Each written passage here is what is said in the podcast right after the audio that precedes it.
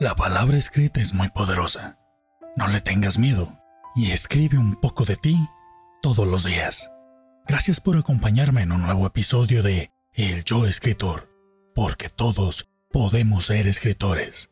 Mi nombre es Julio Iscariote y hoy traigo para ti Amor Eterno, de Gustavo Adolfo Becker.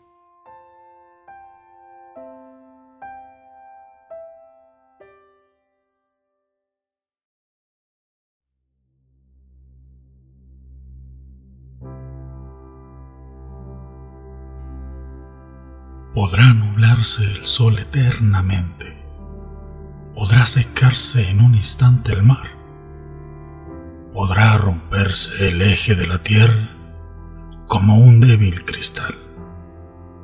Todo sucederá. Podrá la muerte cubrirme con su fúnebre crispón, pero jamás en mí podrá apagarse la llama de tu amor.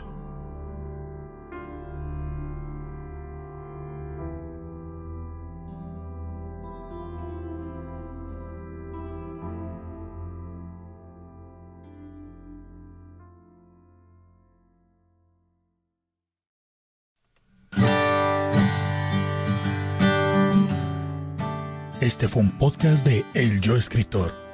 Síguenos en nuestras redes sociales y suscríbete al canal de YouTube El Yo Escritor, porque todos podemos ser escritores.